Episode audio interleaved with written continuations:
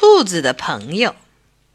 从前有只性格温和、品行高尚的兔子，牛、马、羊都自称是他的朋友，纷纷表示他若遇到困难，一定尽力帮忙。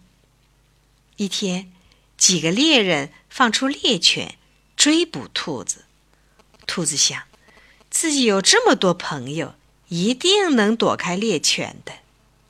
他跑到马那儿，可是马说：“我得给主人干活，别的朋友会帮助你的。”兔子急忙跑到母牛那儿，母牛说：“今天得请你原谅，我收到一份请帖，马上得去参加茶会。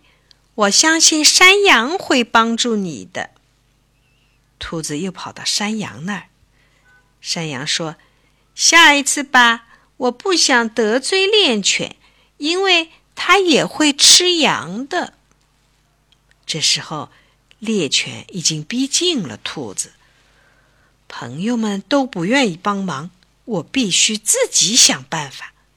他想着，便拔腿飞奔，不久就把猎犬远远的甩在后面。